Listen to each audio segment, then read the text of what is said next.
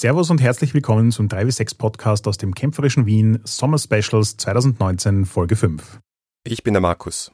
Ich bin der Harald. Wir reden hier übers Geschichten erzählen und Rollenspielen. Und heute im Speziellen über Kämpfe in Erzählspielen mit einem Gast, nämlich Gerrit. Hallo.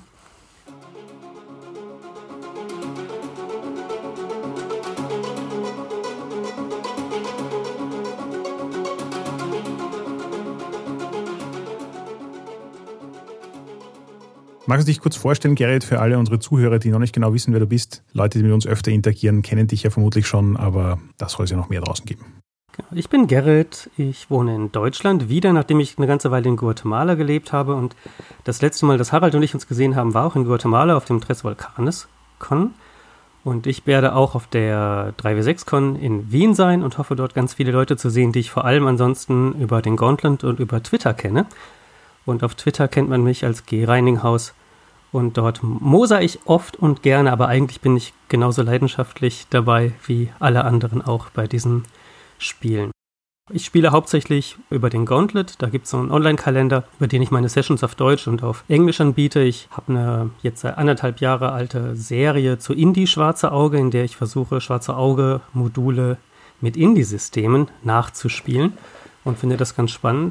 Ja, auf Twitter haben wir uns auch kennengelernt, glaube ich, aber inzwischen ja auch schon persönlich getroffen und einmal in Toga und ihr zwei einmal unter Vulkanen, also immer besondere Umstände. Es wird richtig langweilig in Wien. also ich habe schon die Liste der Spiele gesehen und ich würde sagen, das kann gar nicht langweilig werden, weil das sind verdammt geniale Sachen äh, auf der Convention und ich freue mich sehr, sehr, sehr. Ähm, der Jörg auf Twitter hat gesagt, wir sollen nicht so viel über die Con reden, weil er jedes Mal leidet, dass er nicht kommen kann. Also gehen wir schnell zum Thema über, oder? Voll. Ich glaube, der Ausgangspunkt von dieser Diskussion war auch auf Twitter, nachdem wir hier über Dungeon World und PBDA im Allgemeinen gesprochen haben und auch so ein bisschen geschildert haben, wie Kämpfer da manchmal so ein bisschen aus dem Ruder laufen können und manchmal zu schnell und manchmal zu langsam eskalieren und wir manchmal ein bisschen damit gefordert waren und du, Gerrit, dann gesagt hast, naja, vielleicht muss man sich das mal etwas grundsätzlicher anschauen. Genau, und da hatte ich ja mit euch und den Menschen, die sonst mit euch wild mitdiskutieren auf Twitter, auch ein fruchtbares Land gefunden. Und dann haben wir darüber geredet, was sind denn eigentlich spannende gewalttätige Konflikte, also Kampfszenen auch genannt. Und was macht das eigentlich aus und warum kämpfen wir überhaupt in Rollenspielen? Haben wir eigentlich zu viel von diesen Szenen? Gibt es nicht eigentlich noch viel andere Sachen, die wir auch spannend spielen könnten? Und schlussendlich, wie sieht es eigentlich mit Safety und körperlicher Gewalt? Etwas, was sonst kaum diskutiert wird. Was ich extrem spannend fand rund um die ganze Diskussion, als sie auf Twitter losgegangen ist, war, dass ich mir gedacht habe, okay, ich spiele jetzt seit wirklich langer Zeit Rollenspiele. Ich lese in jedem Rollenspiel mehr oder weniger lange Kapitel über Kämpfe. Wenn ich selber Rollenspiele gestalte, weiß ich, dass Kämpfe ein Ding sind, um das ich mich kümmern muss. Aber zu hinterfragen, ob und warum und in welcher Form es physische Konflikte im Rollenspiel tatsächlich braucht, ist irgendwie was, was man nicht tut oder sehr wenig tut weil halt die Medienlandschaft, in der wir existieren, das auch irgendwie so als vollkommen selbstverständlich in den Raum stellt, dass das ein Teil von Geschichten sein soll. Und deswegen bin ich schon sehr gespannt auf unsere heutige Diskussion ähm, und wo wir hinkommen, inwieweit physische, gewalttätige Konflikte in einem Rollenspiel eigentlich wirklich das sein müssen, was sie gerade sind. Genau, und Rollenspiel hat ja eigentlich ganz viele verschiedene Dimensionen. Also wir reden über Erzählspiele und ich glaube, in Erzählspielen spielen Konflikte nochmal eine ganz andere Rolle, weil wir eben auch die Erzählung im Blick haben und was eigentlich mit den Figuren passiert. Während zum Beispiel traditionelle Rollenspiele ja gleichzeitig noch die spannende, wenn man das mag, oder wann man das mag, ist, glaube ich, eher die Frage, weil ja jeder alles mögen darf. Äh, die taktische Komponente, den Player Challenge, wie kann ich eigentlich die Gefahr überwinden, während das bei Erzählspielen manchmal eher hinten runterfällt. Ich glaube, das ist eine wichtige Unterscheidung, was eigentlich im Erleben am Spieltisch passiert, wenn man über Rollenspiele allgemein redet. Ich glaube, du hast da jetzt auch schon einen guten Punkt getroffen. Das ist auch so ein bisschen das, worauf ich gekommen bin. In Wirklichkeit für mich gibt es so diese drei Dimensionen. Das eine ist so das Simulationistische. Also, um jetzt ein ganz banales Beispiel zu bringen, ich finde es total faszinierend, dass ich mit GURPS Martial Arts fünf verschiedene Varianten ein und desselben Kampfsportstils zusammenbasteln kann, die regeltechnische Auswirkungen haben und sich auch tatsächlich unterschiedlich anfühlen und auch so anfühlen, als würden sie die Realität widerspiegeln das ist so die eine Seite. Die andere Seite ist eben eigentlich eher so dieses spieleransprechende taktische Element, weil letzten Endes dieses, uh, den Kampf haben wir geschafft, ja eigentlich mehr von der Schleue der Spieler und weniger von den, quasi von der Schleue der Charaktere abhängt. Und das dritte ist eben, wie ist das Narrativ mit einem Kampf verbunden? Ist das Narrativ wichtig in einem Kampf und wie wichtig ist es? Und ähm, ist es vielleicht so wichtig, dass der taktische und der simulationistische Ansatz vollkommen in den Hintergrund treten? Fällt euch irgendein System ein, das irgendwie alle drei Dimensionen gut bedient? Oder ist das so ein Three Options Pick Two? Uff. Habe ich jetzt auch keine direkte Antwort darauf. Aber, aber ich, ich glaube, es ist schon klar, woher das kommt. Es ist klar, dass D&D äh, und damit das ganze Hobby aus dem taktischen Kampf, aus, aus dem Wargaming gekommen ist und dadurch der Fokus auch darauf war und von Anfang an eigentlich das Geschichten erzählen oder die Geschichte nicht, ich würde nicht sagen zweitrangig war, aber halt aus dem Kampf entstanden ist. Also es gab am Anfang äh, den Konflikt und zwar meistens den gewalttätigen Konflikt und die Herausforderung, äh, hier gibt es Monster oder hier gibt es Gegner, hier gibt es eine taktische Situation, die wir zu meistern haben, beziehungsweise dem wir vielleicht auch ausweichen müssen. Hier gibt es eine Situation, wo ich als Spieler mit meinem Können und mit meinem Verständnis des Systems in späteren äh, Auflagen auch gefordert bin. Und dann passieren Dinge auf Basis von Regeln und am Schluss schaut man sich das an und, und sagt, okay, dieser Kampf war jetzt mehr oder weniger dramatisch oder spannend auf Basis dieses Regelsystems und dann erzählt man Geschichten darüber, dass es insofern zweitrangig oder zweitrangig ist falsch. Es ist schon das, was man erleben möchte und was daraus herauskommt aber du gehst nicht in den Kampf hinein mit dem Anspruch, okay, mit diesem Kampf erzählen wir jetzt eine spannende Geschichte, sondern das ergibt sich aus dem Konflikt und aus der Spannung und aus der Taktik. Ja, ich glaube auch, dass diese eierlegende Wollmilchsau, die gibt es mit Sicherheit nicht. However, es gibt Systeme, die in manchen Situationen genau das liefern am Spieltisch, für die, die am Spieltisch zusammensitzen.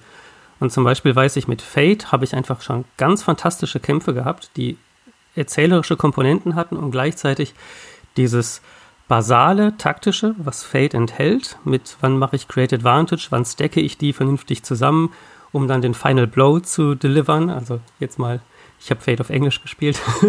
Sorry also dafür. Und äh, das, das war eben schon etwas, was nah für mich da herankam. Inzwischen aber kann ich damit gar nicht mehr so richtig viel anfangen. Also da hat sich auch einfach mein Geschmack weiterentwickelt und jetzt fallen die Komponenten wieder auseinander und äh, ich stehe da und habe kein System, was das alles auf einmal trifft. Äh, ich finde es gut, dass du Fate gerade angesprochen hast, weil für mich ist das Faszinierende an Fate, was es meiner Meinung nach mit den Aspekten wirklich, wirklich gut macht, ist so eine kollaborative Situation zu schaffen, wo also quasi alle aktiv, jetzt nicht nur am Anfang im Sinne von, man setzt sich hin und beschließt mal, was hier ist, sondern auch während des Spiels kann man die Situation gestalten und alle können gemeinsam gestalten und dadurch lassen sich Umgebungen machen und Szenen machen, die für den Konflikt spannend und interessant sind. Und das ist meiner Meinung nach irgendwie so 50 Prozent der Miete bei interessanten Konflikten.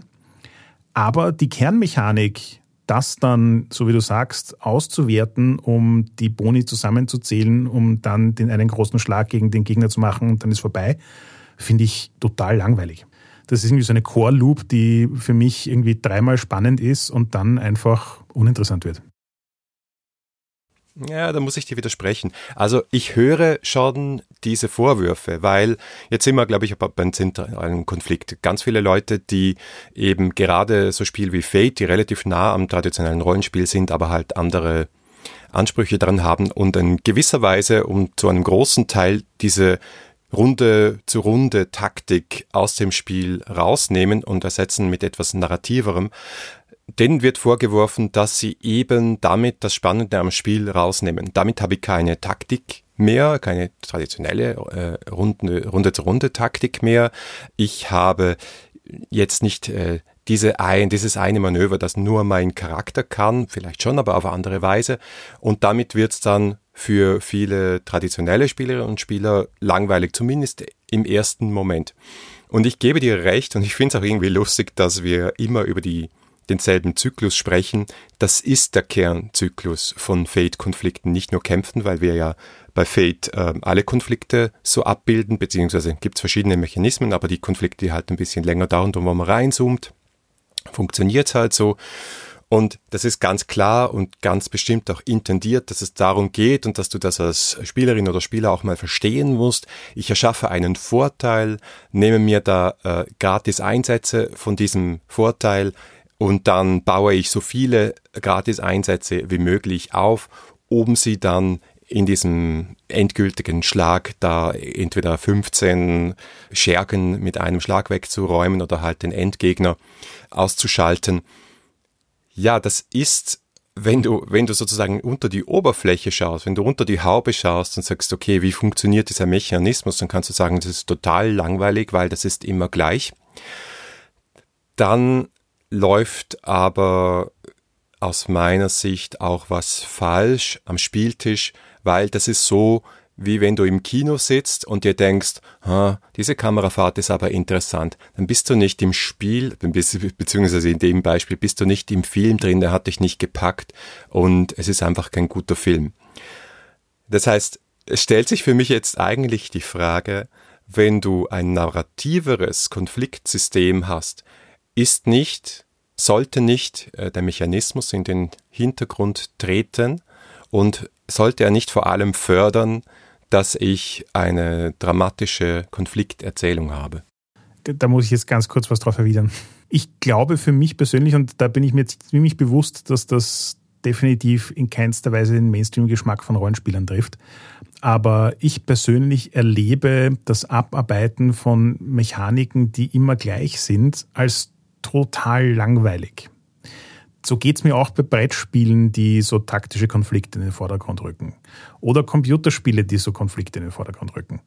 Das hängt aber auch, also da ist das bei mir auch sozusagen so ein bisschen diese, diese Herausforderung, dass ich verliebt bin in den Gedanken von physischer Repräsentation einer Situation vor meiner Nase. Also ich finde die Idee von Miniaturen und vielleicht auch noch irgendwie Landschaften und äh, das, was Wargaming so im Klassischen bietet, total attraktiv. Ich habe aber im Laufe meines Lebens gelernt, dass die Realität davon, das abzuarbeiten, für mich unglaublich langweilig ist, weil ich dann immer Downtimes dazwischen habe, wo ich nichts zu tun habe. Und das gibt mir einfach nichts. Also anderen dabei zuzuschauen, wie sie taktieren oder vielleicht mit ihnen noch zu diskutieren, ähm, was der beste Move wäre und so weiter, das, das löst bei mir nichts aus. Und das ist auch der Grund, glaube ich, warum ich die Core Loop von ähm, Fate nicht sehr spannend finde. Weil wenn jemand einen spannenden Konflikt zusammenbauen kann, und da können wir jetzt gleich mal ein paar Fragen im Vorfeld beantworten. Was ist ein spannender Konflikt? Also wenn ein spannender Konflikt für mich ist, es ist eine interessante Situation. Es sind klar definierte Einsätze am Tisch sozusagen. Also was, was passiert, wenn es schief geht, was passiert, wenn es gut geht, ähm, wofür kämpft man sozusagen. Es gibt eine Geschichte drumherum im Sinne von, die involvierten Charaktere haben irgendetwas an sich, das mich interessiert. Also für mich ist zum Beispiel mein Charakter kloppt fünf Goblins, die er nicht kennt und das soll schnell gehen, weil er mächtiger ist als sie. Ein vollkommen uninteressanter Konflikt, egal in welchem System ich ihn austrage. Aber eben, es, es, es gibt so verschiedene Elemente, an denen man schrauben kann, damit ein Konflikt spannend wird. Und dann will ich aber in Wirklichkeit eben das Drama drin erleben. Und da ist mir schon ganz klar, das ist ein super, super narrativer Ansatz. Mir geht es wirklich primär darum zu sehen, was das mit den Charakteren macht, ähm, wie die das erleben und so weiter und nicht um den taktischen und simulationistischen Ansatz. Aber die interessante Frage ist ja, finde ich, man kann auf verschiedene Arten einen Kampf erzählen und soll man es überhaupt mischen?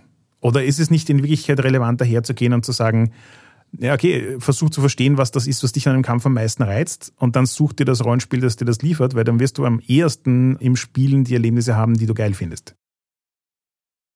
Also ich kann dich voll verstehen, Harald, mit der Core Loop, die repetitiv einem vorkommen kann. Ich würde da allerdings auch in diese beliebte Bresche für Fate mich hineinwerfen und sagen, die Core Loop ist ja nun genauso uninteressant wie die Core Loop von Starcrossed, um mal ein allseits beliebtes anderes Beispiel zu nehmen. Nur, dass bei Starcrossed halt auf erzählerischer Ebene selbstverständlich jede Menge passiert.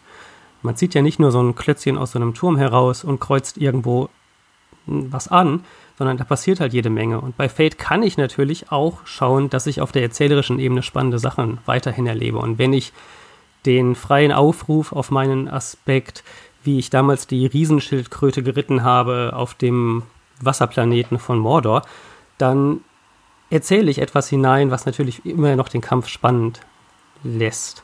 Aber diese taktische Abwicklung, dieses Buchhalterische, das ist natürlich etwas, ähm, vor dem man zu Recht Angst hat, dass man damit den Abend verbringt und Boni ausrechnet und sich beschäftigt damit, äh, ob irgendeine Regel richtig ausgelegt ist. Und das ist der Teil, den ich äh, fürchte und den ich auch nicht besonders zu schätzen weiß. Fate selber kann man ja umgestalten und zum Beispiel sagen, dass sich Bonus, Boni nicht stacken.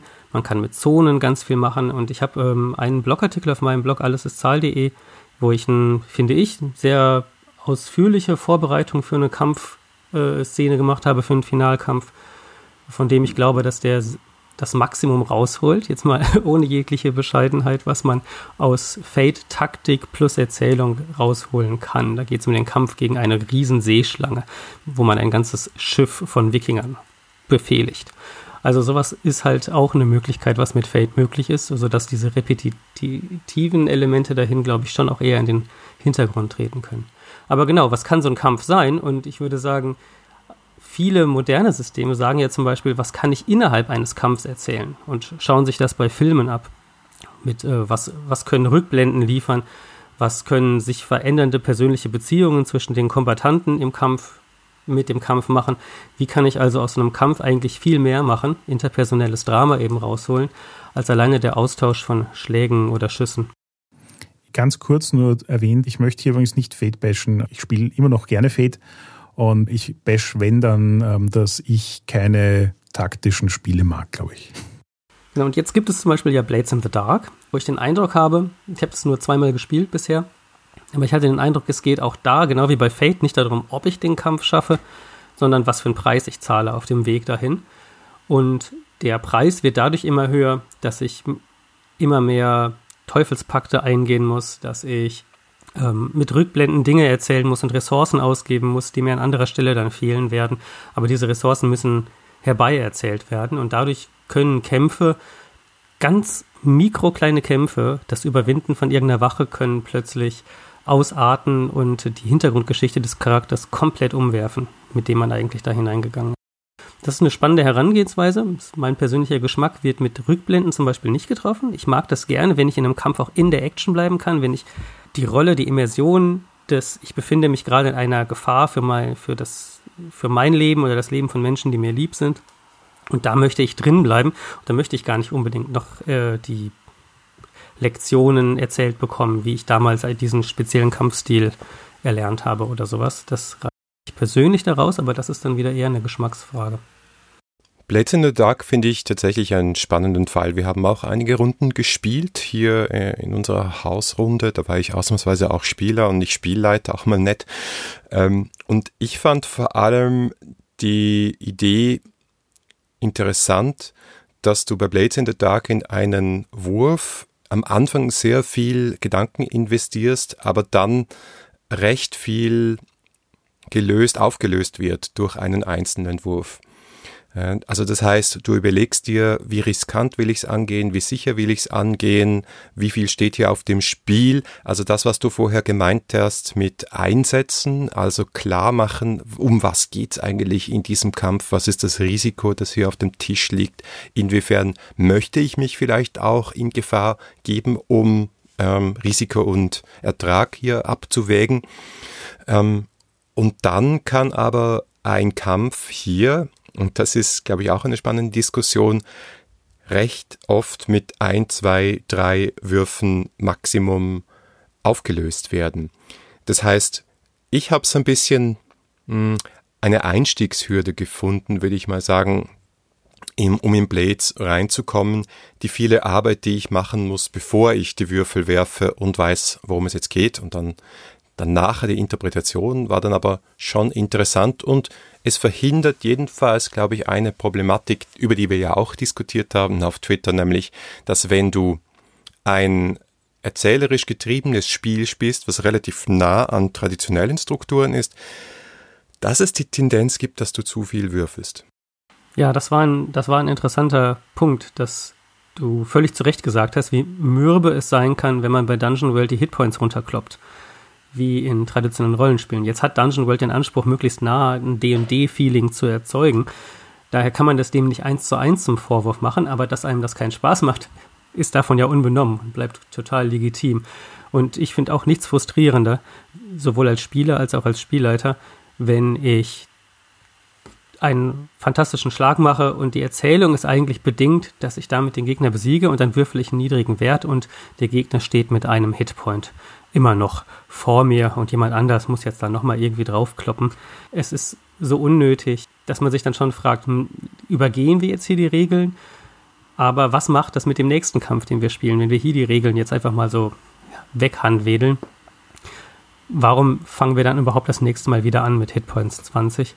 zu würfeln. Und ja, es gibt den berühmten 16 Hitpoints Dragon und die Diskussionen dazu, aber so befriedigend finde ich das jetzt auch nicht. Ich will das jetzt nicht aufdröseln mit dem 16 Hitpoint Dragon, weil dafür gibt es im Internet genügend zuzulesen und auch zu finden.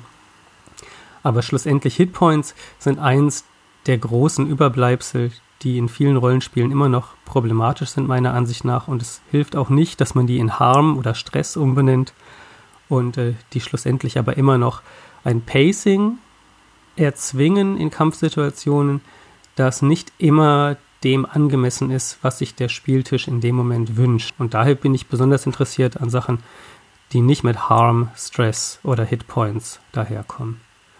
Und Harald, du hast Hearts of Wooling gespielt zum Beispiel? Das Richtig, ich habe Hearts of Wooling gespielt, die meiner Meinung nach einige sehr interessante Ansätze da hineinpacken aber davon noch ganz kurz ein anderer Gedanke, weil das nämlich in unserer Twitter-Diskussion auch aufkam, quasi so das Statement, würfeln wir zu oft bei Dungeon World. Und das hat mich wirklich zum Nachdenken angeregt, weil ich gefühlt sagen würde, dass die Frequenz, in der man würfelt, gerade bei PBTA-Spielen unglaublich relevant ist für das Pacing und wie funktionieren, sich das System anfühlt oder nicht. Also siehe eben bei 6 Minus muss ich mir als Spielleiter was ausdenken und wenn in einem Kampf 15 Mal ein 6 Minus kommt, gehen mir irgendwann die Ideen aus. Aber gleichzeitig ist PBTA ein Spiel, das extrem explizit, und zwar viel mehr als alle anderen Rollenspiele, vorschreibt, wann zu würfeln ist. Und eigentlich auch ganz explizit sagt, wenn das passiert, dann hast du zu würfeln. Und wenn du willst, dass du würfelst, dann mach das, damit du würfeln kannst was also so ein bisschen der Idee widerspricht, dass ich mir aussuchen kann, wie oft ich würfel. Und das hat mich wieder zum Nachdenken gebracht, dass gefühlt die PBTAs, die für mich gut funktionieren, welche sind, wo sich die Autoren beim Schreiben der Moves auch Gedanken darüber gemacht haben, wie sie diese auslösende Formulierung so gestalten, dass sie mit der Drama-Vehemenz und der Frequenz zusammenpasst. Also dass das nicht jedes Mal ausgelöst wird, wenn ich irgendwas schief anschaue, sondern nur dann, wenn ich was schief anschaue und es dramaturgisch gerade relevant ist. Und ich glaube, in der Hinsicht hat Blades in the Dark auch eben versucht, sozusagen eine Mechanik zu finden, wo du in einen Wurf zwar am Anfang viel Überlegung hineinsteckst, dann aber auch viel abarbeitest damit. Und um das zu Hearts of Wolin überzuleiten, was sie dort machen, was ich sehr interessant fand, ist, dass du im Prinzip nur einen einzigen Wurf hast, um einen Kampf zu bestimmen. Und zwar vollkommen egal, ob das ein Kampf gegen 25 ähm, Minions ist oder gegen den einen großen Endgegner. Aber es hängt davon ab, wie deine, wie sage ich mal, wie dein Fictional Positioning gegenüber deinem Gegner ist. Das heißt, kämpfst du gegen einen Gegner, von dem klar ist, dass er eh schwächer ist als du, oder von dem klar ist, dass er stärker ist als du, oder der auf deinem Level ist. Und abhängig davon machen die Moves dann unterschiedliche Dinge. Das heißt also, wenn ich zum Beispiel gegen Gegner kämpfe, die schwächer sind als ich, dann werde ich auf jeden Fall gewinnen. Die Frage ist nur, was es mich kostet, je nachdem, wie ich würfle. Und wenn ich gegen einen stärkeren Gegner kämpfe, dann werde ich auf jeden Fall verlieren. Die Frage ist nur, mit wie viel Konsequenzen, je nachdem, wie ich würfle. Und das hat insofern recht gut funktioniert, wenn man sich auf das äh, Erzählen der Konflikte einlassen kann. Und ich habe das Gefühl, da funktioniert halt sozusagen das Eastern und Martial Arts Setting einfach sehr gut. Du machst am Anfang des Konflikts den Wurf, dann weißt du, was rauskommen soll und dann erzählst du den Rest und kannst dich tatsächlich darauf konzentrieren, dass deine Beschreibung ähm, mit dem Drama, das rauskommen soll, zusammengeht. Und dann weißt du halt auch im Vorfeld schon, ob der eine grandios beschriebene Hieb deinen Gegner umbringen wird oder nicht und ähm, wie du mm, sozusagen die Erzählung dazu verwenden kannst, um es spannend zu gestalten. Aber das nimmt zugegebenermaßen fast alle taktischen äh, Elemente raus. Also das einzige taktische Element, das übrig bleibt, ist, du kannst, wenn du ähm, einem Gegner unterlegen bist, quasi mit weiteren Moves und narrativen Möglichkeiten dafür sorgen, dass der auf dein Level kommt und damit dann nicht automatisch verlieren gegen ihn. Aber das, das ist quasi auch schon die, die einzige Loop, die es im Kampfsystem von Hearts of Wulin gibt. Und ja, das ist halt die Frage eben, was wir rauskriegen. Also Leute, die gerne taktisch intensive Spiele spielen mit vielen Entscheidungsmöglichkeiten, die dann auch das Ergebnis beeinflussen können, werden, glaube ich, mit Hearts of Wulin recht unglücklich sein. Ich nehme jetzt mal hier ganz bewusst die Moritz Melem-Position ein, um äh, euch das auch ein bisschen provokat äh, provokativ zu fragen. Warum kämpfen wir dann überhaupt noch, wenn wir alle Spannung rausnehmen, wenn wir alles selbst bestimmen können, wenn es äh, ohne Würfel geht? Wir bullshitten uns dann die Spannung in den Kampf hinein, weil an sich geht es um gar nichts mehr, weil wir schon wissen, wie es ausgeht. ja, sehr gut, dass du Moritz Position einnimmst, genau, weil äh, dann, dann muss ich das nicht machen. ähm, genau, äh, das ist eine spannende Frage und ich finde, gerade bei Wulin ist es eine ziemlich verwegene Entscheidung zu sagen, das, was in den Filmen, ich würde sagen, geschätzt 65 Prozent der Zeit einnimmt, die Kämpfe, das hake ich im Regelsystem mit so einem kleinen Teil nur ab. Ähm, denn eigentlich ist eigentlich ist der Ansatz bei Rollenspieldesign ja ein anderer. Man guckt sich an, worum geht es hier hauptsächlich und dann schaut man als guten Indikator auf die Zeit, die ein passender Film darauf verwendet. Und das geht man ins, ins Detail, da, da überlegt man sich, wie man welchen, welches davon genau abbilden kann. Und da sagt jetzt jemand, das machen wir komplett erzählerisch. Ähm, und wir haben eigentlich Regeln für ganz andere Sachen. Sehr verwegener Move und genau, und ich finde es spannend, dass das so gut funktioniert. Da möchte ich aber jetzt ergänzen, ich fand es nicht spannend, nachdem ich Hearts of Olin gespielt habe, habe ich angefangen mit Warrior anzuschauen, eine neue Serie. Und du kannst eins zu eins erkennen, welche Hearts of Within Moves hier gerade passieren. Also sie haben schon gut erkannt, was die Dynamik dieses Genres ist und wie Filme diese Dinge verpacken. Weil es gibt eben diese Situation, wo der Obergegner auf eine Gang von 15 Typen trifft und du weißt innerhalb der ersten 10 Sekunden, wie der Kampf ausgehen wird. Trotzdem ist es spannend zuzuschauen, wie er passiert. Und du weißt auch, wenn er auf einen Obergegner trifft, der stärker ist als er, dass er verlieren wird. Und das passiert auch. Und trotzdem ist es spannend zuzuschauen.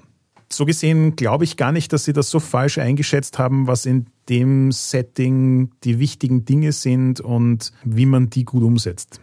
Genau, und das, das zurückgebracht zu dem, warum handelt man sowas, so zentrale Konflikte so handwedelnd sozusagen ab, anscheinend würde das nicht Handwedeln an der Stelle nennen, weil man ja tatsächlich genau den Regeln folgt. Ähm, und da ist die, die entscheidende Quintessenz, die Konflikte in den Erzählungen, die wir erzählen, sind eben nicht die Kämpfe, sondern die finden woanders statt. Und wenn der, Konf der zentrale Konflikt die Entwicklung einer Figur ist und wohin die sich bewegt, dann vergeude ich Zeit, indem ich Attacke Parade würfel. Und daher brauche ich die Stakes auch nicht in den Kampf und in das Kampfergebnis stecken, sondern nur in das, was das mit unseren Figuren am Ende des Kampfs gemacht hat.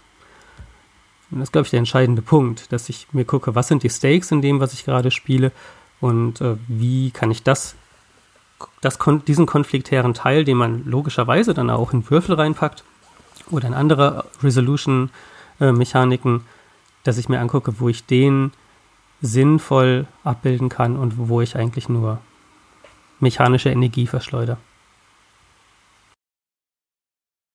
Und ich glaube, das Gegenmodell von Erzählspielen, die näher zumindest am Kern meiner eigenen Definition von Erzählspielen äh, sind, wo es halt eben nicht um dieses Taktische geht, das Gegenmodell ist eigentlich sehr oft das Würfeln oder das mechanische Abbilden von Erzählrechten.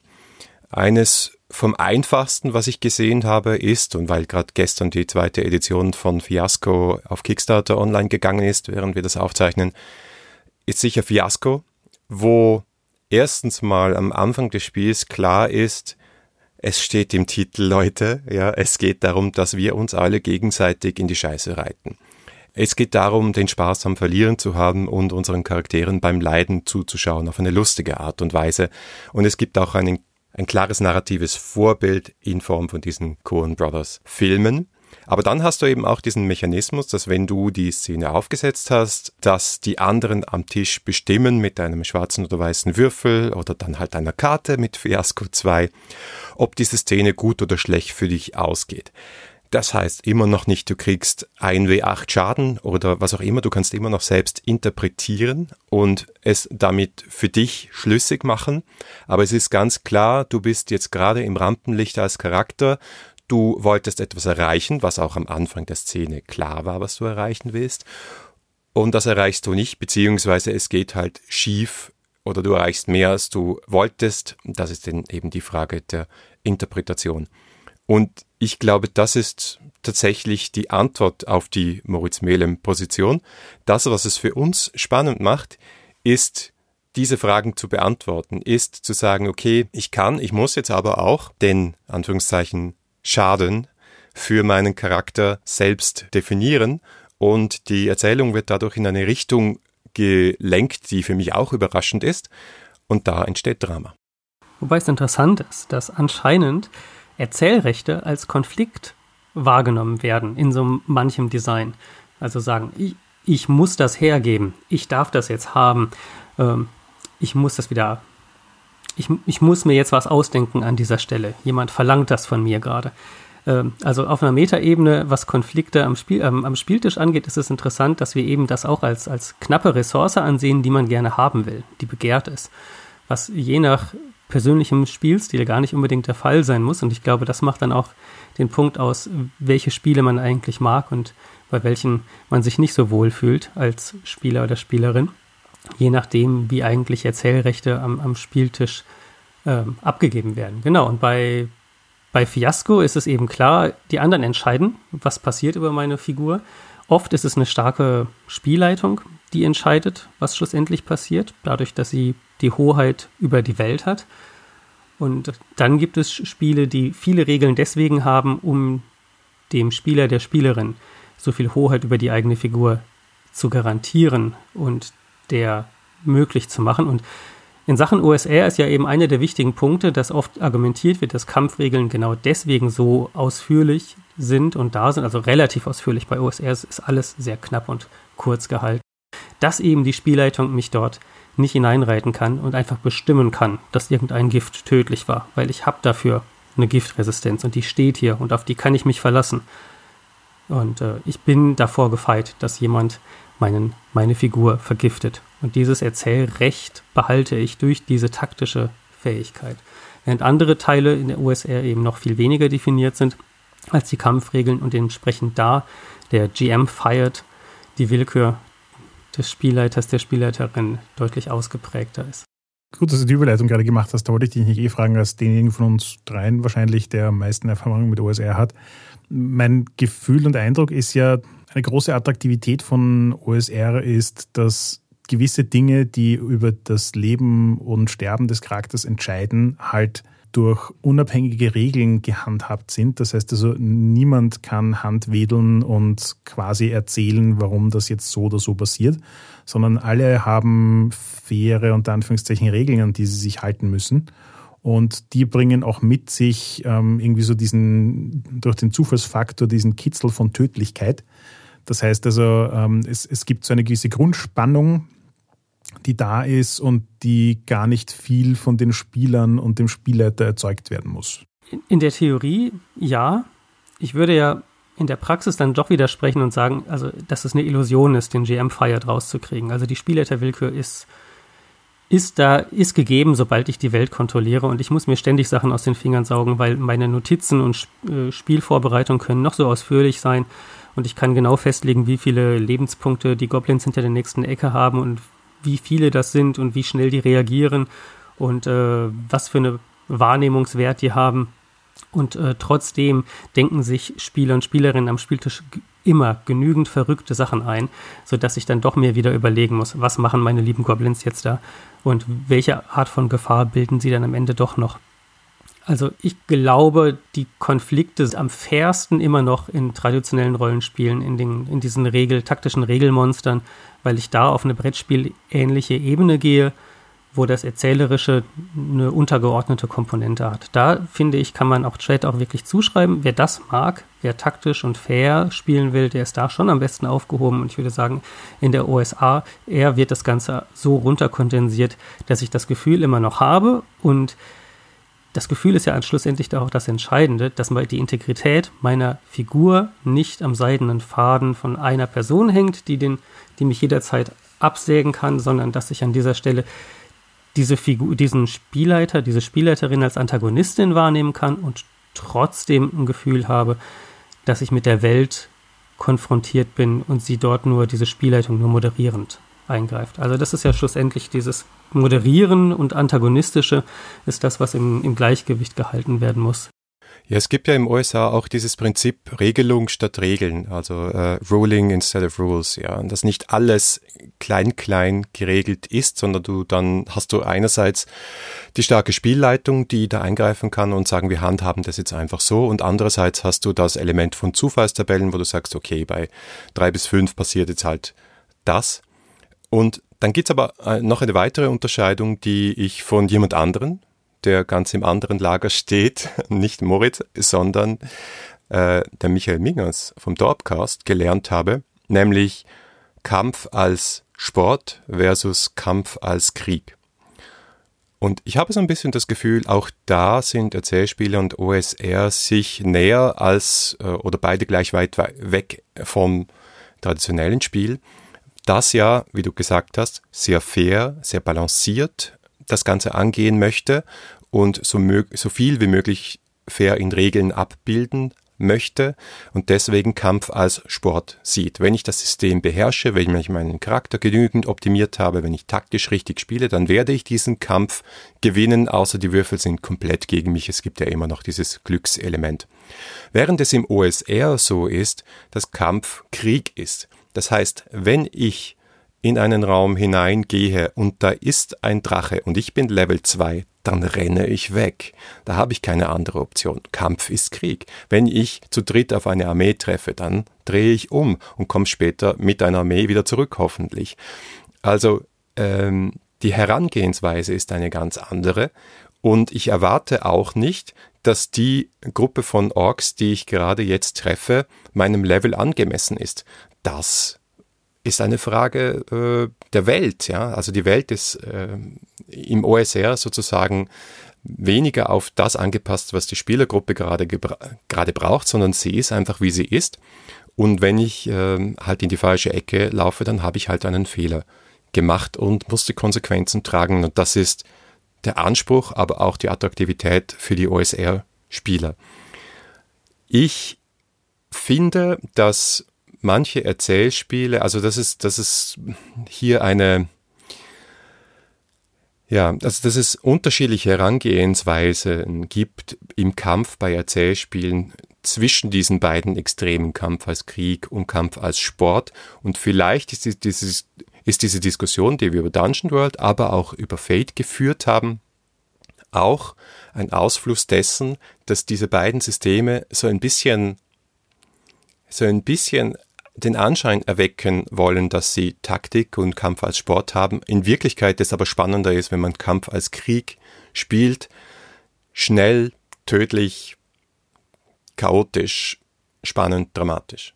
Das finde ich ist eine gute Überleitung. Warum brauchen wir Kampf in Rollenspielen überhaupt? Warum, ist, warum sind physische Konflikte etwas, was so präsent, dominant und unhinterfragt ist? Ja, Markus, ich bin dir auch sehr dankbar für diese Zusammenfassung, weil die trifft es auch für mich ganz genau. Also schlussendlich ist die Frage von Harry, worum, worum geht's? Was für ein Spielgefühl wollen wir am Tisch haben? Und Kampf bedeutet, die persönliche Integrität der Figur, die man spielt, ist in Frage gestellt. Wenn ich tot bin, bin ich tot. Wenn ich verletzt bin, geht das sehr nah an die Substanz heran. Und das ist definitiv ein, nicht der einzige, aber das ist definitiv einer der wichtigen Aspekte. Und wenn ich Kampf als Krieg verstehe, dann und weiß, dass Kämpfe tödlich sein können, dann spüre ich das am Spieltisch. Und das mag ich als Spieler. Ich, ich, ich liebe dieses Gefühl zu sagen, ich gehe hier tatsächlich gerade ein Risiko ein. Und das können mir manche Erzählspiele in dem Sinne nicht liefern, weil es ja in meiner Hoheit bleibt, was ich daraus erzähle. Und was traditionelle Spiele deswegen nicht liefern können, weil dieses Sportive dabei ist. Ich kann das irgendwie alles ausrechnen. Am Ende weiß ich, das ist eine 3,2% Wahrscheinlichkeit, dass ich hier irgendwie e-, ernsthafte Konsequenzen habe und dann gibt es noch Heiltränke oder was auch immer.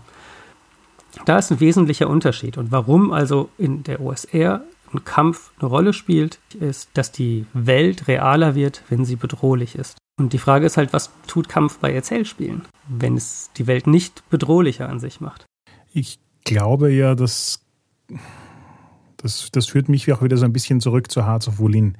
Ich glaube, dass in den meisten Erzählspielen Kämpfe eigentlich eher Window Dressing sind, also eine Stylefrage im Sinne von, man erzählt schnelle, handlungsreiche, intensive Momente, aber nicht unbedingt oder eigentlich fast gar nicht dieses, die Welt ist tödlich, habe ich gerade das Richtige gemacht oder nicht.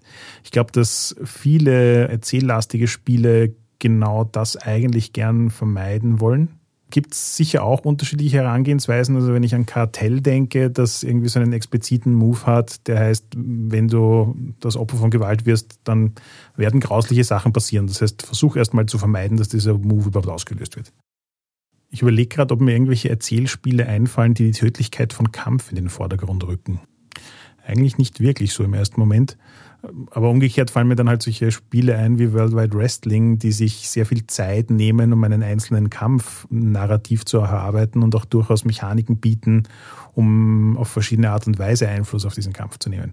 Aber das ist halt auch wieder was, was in dem Fall funktioniert, weil es ein spezifisches Setting hat, mit dem man spielen kann.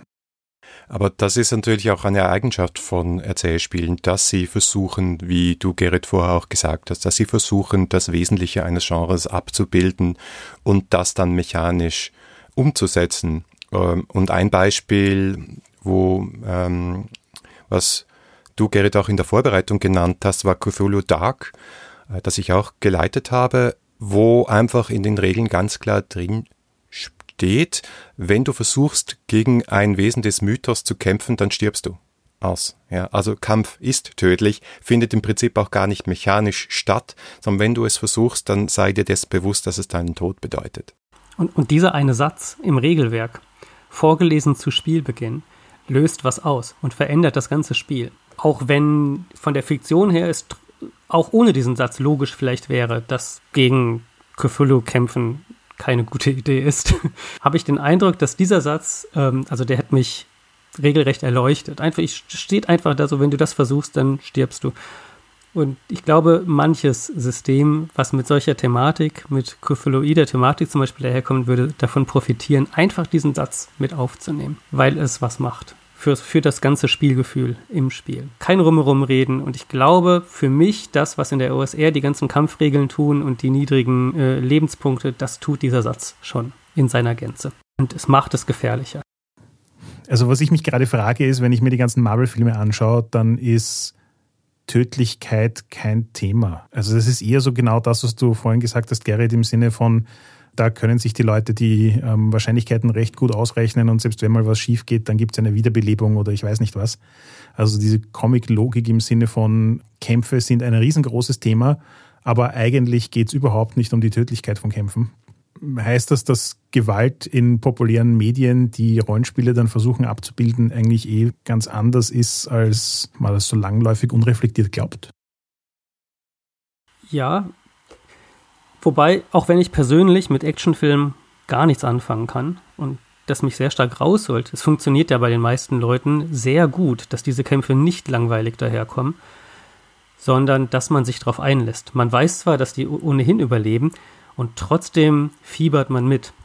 Und das ist schon, sollte auch Rollenspiel schon als Anspruch haben. Wenn ich viel mit Kämpfen zu tun habe, dann sollte der Anspruch schon sein, dass ich dabei bin, dass ich das Gefühl habe, das bringt mir was. Ich habe ich bin hier und, und ich glaube, Dungeon World Kämpfe sind schon ziemlich cool. Also nicht jeder, aber das, was da passiert, ähm, bildet das ab, was ich auch an Action-Szenen in Filmen spannend finde. Also es geht, würde ich sagen. Worldwide Wrestling hattest du genannt, das finde ich auch ein sehr spannendes Beispiel, weil ja das Erzählrecht mit den Würfeln verknüpft ist und ich, wenn ich das Erzählrecht für den Kampf habe, Worldwide Wrestling, man spielt halt Wrestler und das Spannende beim Wrestling ist ja, weswegen ich immer noch ein großer Fan bin, dass das vielleicht auch irgendwann mal auf Deutsch rauskommt, auch wenn Wrestling hier gar nicht diese Popularität hat, ist dieser doppelte Boden, dass ich einfach sowohl der Wrestler im Ring bin, als auch ein, eine Schauspielerin, die nur ein so tut, als wenn sie kämpft. Und ich spiele diese Schauspielerin. Ich tue nur so, als wenn ich eine Schauspielerin, die ein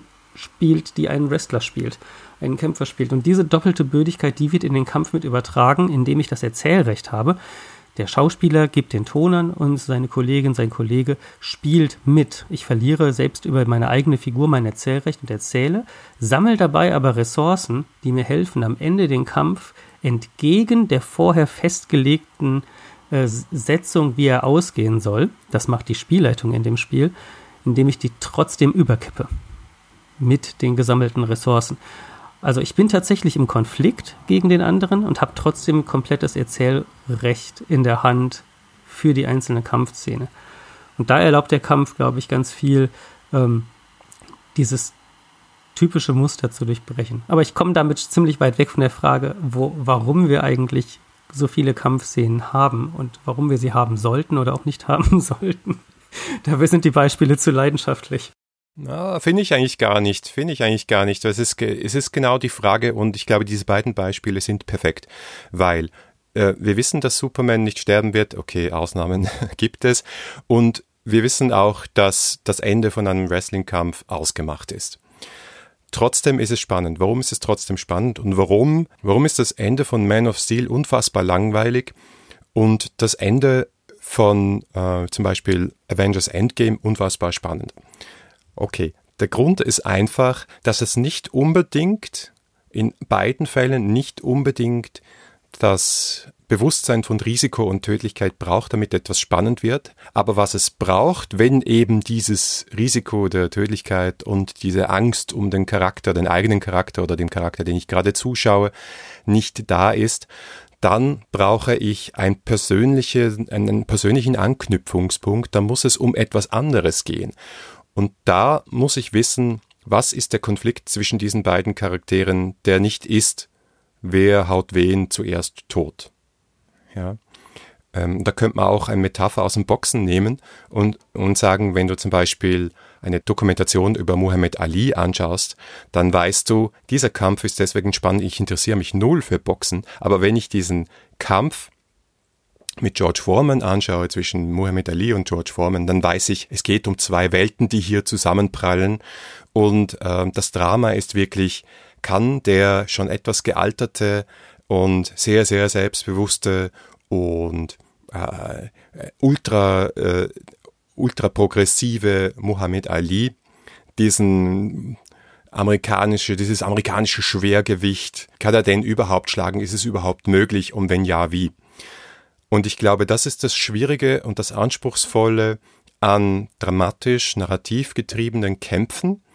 Ich nehme nicht diese, in Anführungszeichen, Krücke zu sagen, okay, du kannst sterben, das ist das natürlich das Einfachste, sondern ich muss die Spannungselemente eigentlich an der Situation der Charaktere in der Geschichte festmachen.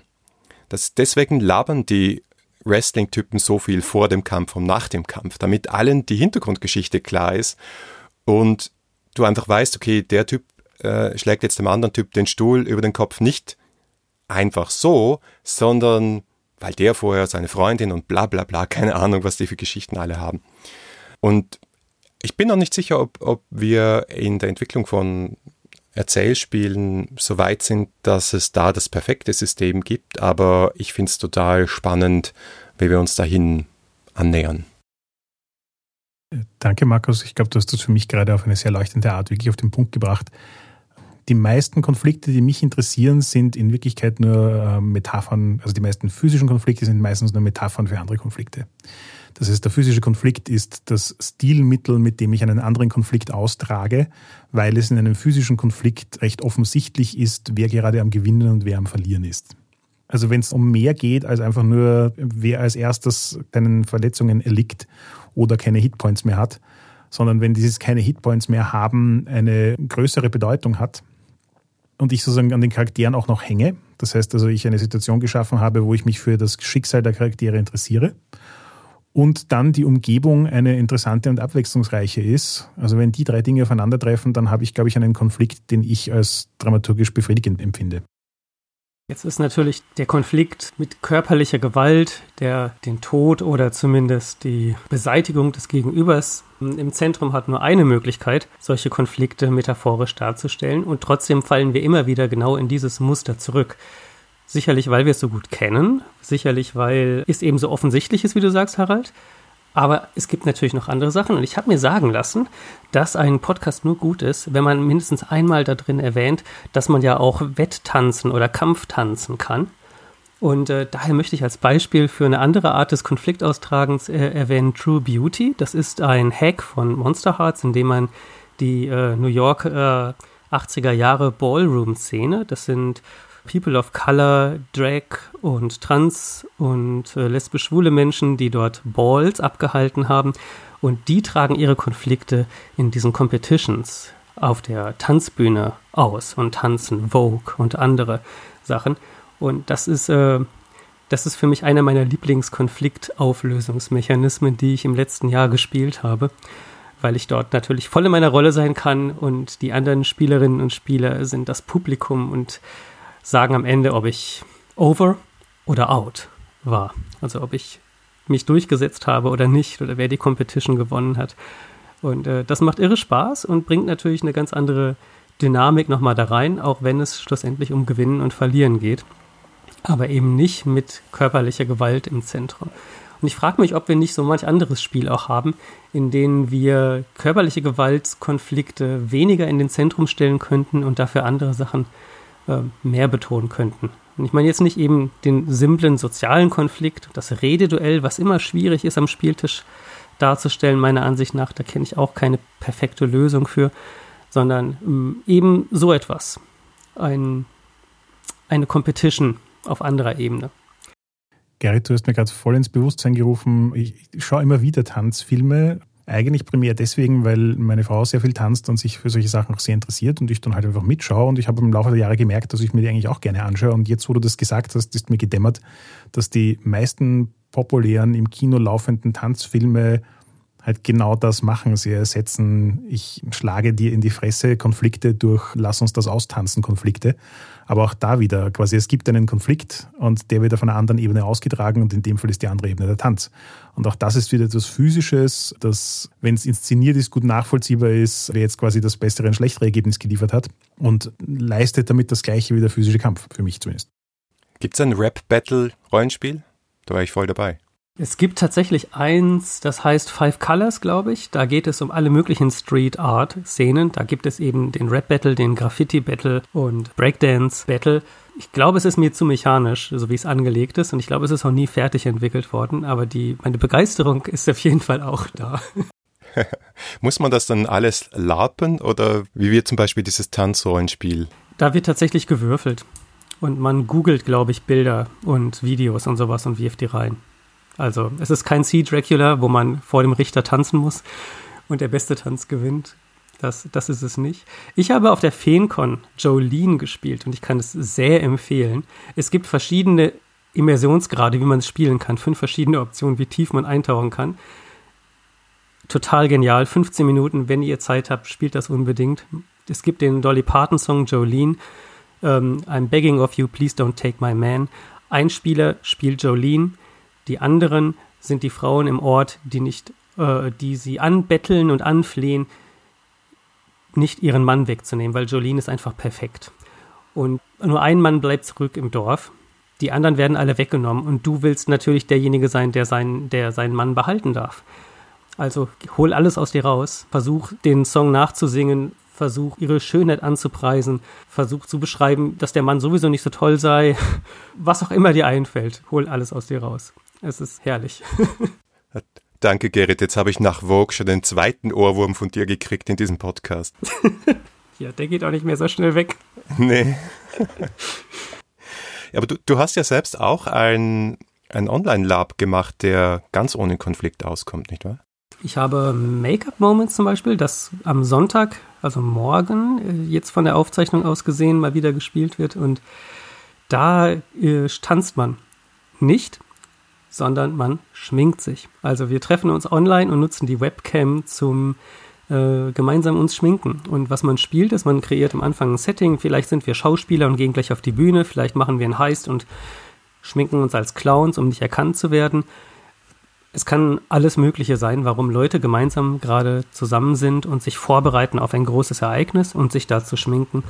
Und äh, sich gemeinsam ausgehfertig zu machen, ist oft eine sehr intime Angelegenheit. Und da können auch Konflikte verhandelt werden, natürlich. Da können neue Beziehungen entstehen. Da können unangenehme Wahrheiten dabei herauskommen. Also konfliktfrei muss das nicht sein, aber prinzipiell ist es erst einmal so, dass es darum geht, sich zu verwandeln in etwas Neues, sehr ähm, ähm, unterstützend gegenseitig zu bleiben und äh, niemand muss dafür schminken können, sondern alles wird gefeiert, weil wir spielen ja Leute, die das richtig gut können. Insofern kann das ja gar nicht schlecht aussehen. Das macht für mich den Reiz aus, äh, dieses Spiel zu spielen. Ich zeichne es auf YouTube auf, wenn alles klappt. Dann kann man sich das nachher angucken. Es sind halt 40 Minuten Ingame-Zeit äh, dabei. Cool, also wenn wir fertig sind mit dem Podcast schneiden, können wir das sicher gleich in die Shownotes packen. Ja, so geht's auch. Auf der anderen Seite, ähm, auch das ist auch für mich natürlich eine Ausnahme. Und das nächste Spiel, was ich direkt danach spiele, ist, habe ich mir gestern ein paar Regeln zu ausgedacht und wor worauf konzentriere ich mich? Natürlich auf den Kampf. Wie viele Schadenspunkte soll ein Beil machen? Sollte es mehr machen als ein Kurzschwert? Und den ganzen klassischen Schmuh. Also äh, man kann beides und muss sich nicht entscheiden. Das ist das Schöne bei, bei unserem Hobby. Für mich die letzte Frage, die ich unbedingt noch diskutieren wollen würde, ist eigentlich, wir reden oft über Safety im Spiel und bei Gewalt sind wir relativ leger, ist mein Eindruck. Es geht Gewalt gegen Kinder, Gewalt gegen Tiere wird oft ausgeschlossen im, im Spiel, dass wir sagen, Lines and Veils, das wollen wir nicht. Ähm, Gewalt an sich wird nicht in Frage gestellt, weil es halt schlichtweg der Standardfall ist. Was ich auch in Ordnung finde. Ich weiß nicht, was eure Meinung dazu ist. Wahrscheinlich auch. Aber es gibt ja ganz unterschiedliche Nuancen noch von Gewalt. Explizit erzähltes Leid, Sadismus. Ähm, Erzählrechte ist natürlich auch eine spannende Sache. Angenommen, ich verletze jemanden, sollte es nicht immer und auf jeden Fall die Rolle des Verletzten sein, zu sagen, wie das aussieht, wie sich das anfühlt, was genau verletzt ist. Ich glaube, vor allem der letztere Punkt ist etwas, was ich persönlich mir wünschen würde, wenn Rollenspiele das im Vorhinein klar machen. Wie ist das Erzählrecht, wenn die Integrität meiner Figur äh, verletzt wird? Ich tue mich sehr schwer damit, wenn jemand mir beschreibt, dann hacke ich dir die Hand ab. Das äh, ist was ganz anderes, als äh, fünf Schadenspunkte zu kassieren. Da ist jetzt viel drin. Ich gebe dir auf der einen Seite vollkommen recht. Ich finde es auch interessant, dass nämlich gerade im Indie-Bereich, wo sehr viel auf Safety-Tools gegeben wird und mit Safety-Tools gearbeitet wird und die verschiedensten Safety-Tools entwickelt werden, kenne ich jetzt keins, das sich explizit damit beschäftigt, zu sagen, naja, wir haben sehr viel Gewalt in unseren Rollenspielen, was machen wir damit? Sondern das ist mehr so ein, ja, du, eben, du kannst doch sagen, dass du keine Gewalt gegen Kinder oder Tiere sehen willst. Aber eben auch die Bandbreite. Wie viel Gewalt ist in Ordnung? Willst du einen Gore- und Slasher-Rollenspiel erleben oder ist jede Ohrfeige schon zu viel? Oder ist Gewalt im Sinne von, so wie du das gerade vorhin gebracht hast, wenn derjenige, der die Gewalt ausübt, beschreibt, was sie für eine Auswirkung auf den anderen hat, dann ist das in gewissem Sinne ja schon eine sehr übergriffige Sache und würde tendenziell auch dazu tendieren, zu sagen, wenn Gewalt nicht casual und abstrakt über Hitpoints abgehandelt wird, sondern sehr explizit beschrieben wird, dann ist es gerade in Erzählspielen vermutlich deutlich angenehmer, wenn derjenige, der die Gewalt erfährt, auch irgendeine Form von Input drin hat.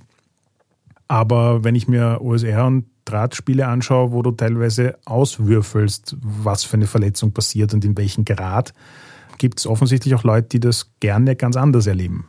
Ja, ich muss sagen, ich halte das eigentlich für eher unproblematisch. Vor allem deswegen gibt es ja Safety-Tools wie die X-Card oder Lines and Veils, dass du entweder am Anfang Grenzen absteckst oder auch während dem Spiel sagst, äh, Moment, war jetzt alles lustig, aber das geht mir jetzt zu weit. Zum Beispiel das Handabhacken oder das Blutspritzen oder was es auch immer ist. Und manche haben halt Spaß daran und das ist auch total legitim aus meiner Sicht, weil ich meine, ich komme aus dem Horrorgenre und da ist es ein Teil des Spaßes daran, dass man diese Dinge halt auch nicht zu 100% ernst nimmt.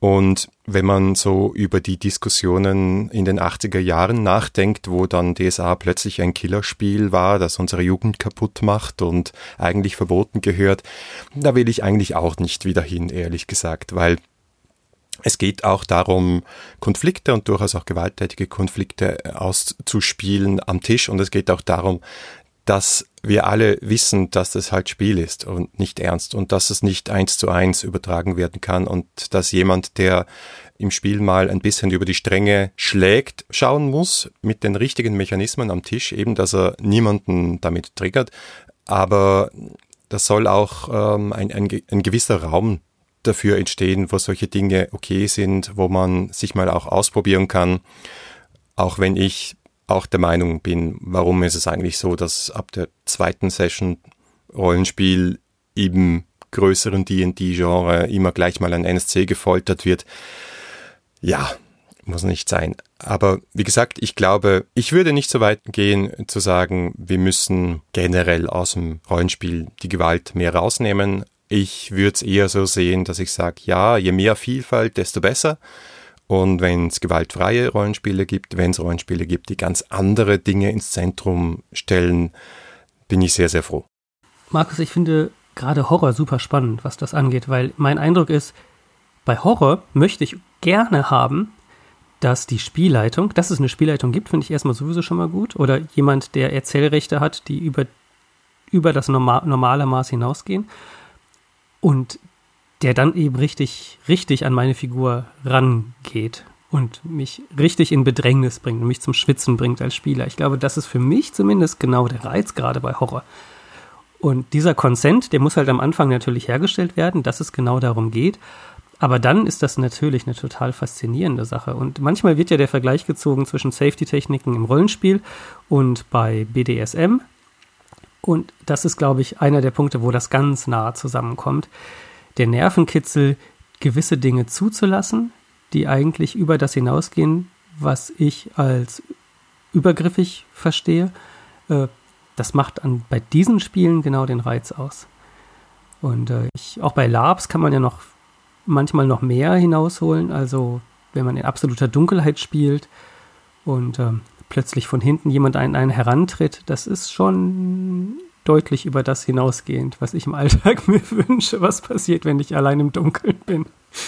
Und im Spiel kann das aber einfach fantastisch funktionieren. Und solange man sich sicher fühlt und sich in einer sicheren Umgebung fühlt, kann man, finde ich, nicht nur legitim, sondern ich würde auch jeden dazu ermutigen, geht mal über eure Grenzen. Schaut mal, wenn ihr euch sicher fühlt mit den Leuten, mit denen ihr spielt, schaut mal, was alles noch rauszuholen ist aus diesen Spielen. Da sind ganz, ganz spannende Sachen.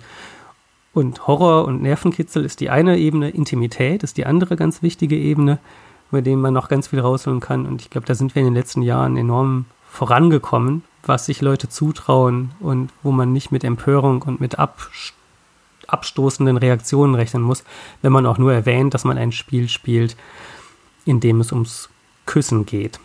Oder eben auch im Horrorbereich, da kenne ich mich jetzt nicht ganz so gut aus, wo es ähm, um das anatomische Sezieren einer Figur geht. Ja, ich würde sagen, wir haben jetzt eigentlich einen ziemlich guten Bogen rund um das Thema gespannt. Ähm, ich glaube, wir könnten noch circa 14 Stunden weiter diskutieren. Aber um mal das Thema anzureißen und vielleicht den einen oder anderen zum Nachdenken anzuregen, haben wir, glaube ich, einiges drin, oder? Ja, vielen Dank, Gerrit, auf jeden Fall fürs Dabeisein. Ist immer wieder total spannend, wie anders die Diskussion wird wenn eine dritte Person da ist. Und ich spüre bei dir einerseits so viel Erfahrung mit so viel verschiedenen Spielen und auch noch ein bisschen aus einer anderen Ecke als die, die ich kenne. Und das war super interessant. Danke. Ja, super bereichernd mit euch. Und ich freue mich total, dass Twitter so eine schöne, bereichernde Landschaft ist in unserer kleinen deutschsprachigen Rollenspielblase, dass solche Dinge daraus erwachsen können. Und was wir dort alles diskutieren und besprechen, das bereichert mein Leben. Also dafür danke euch als zentralen Anlaufpunkt für diese, diese Art von Diskussionen.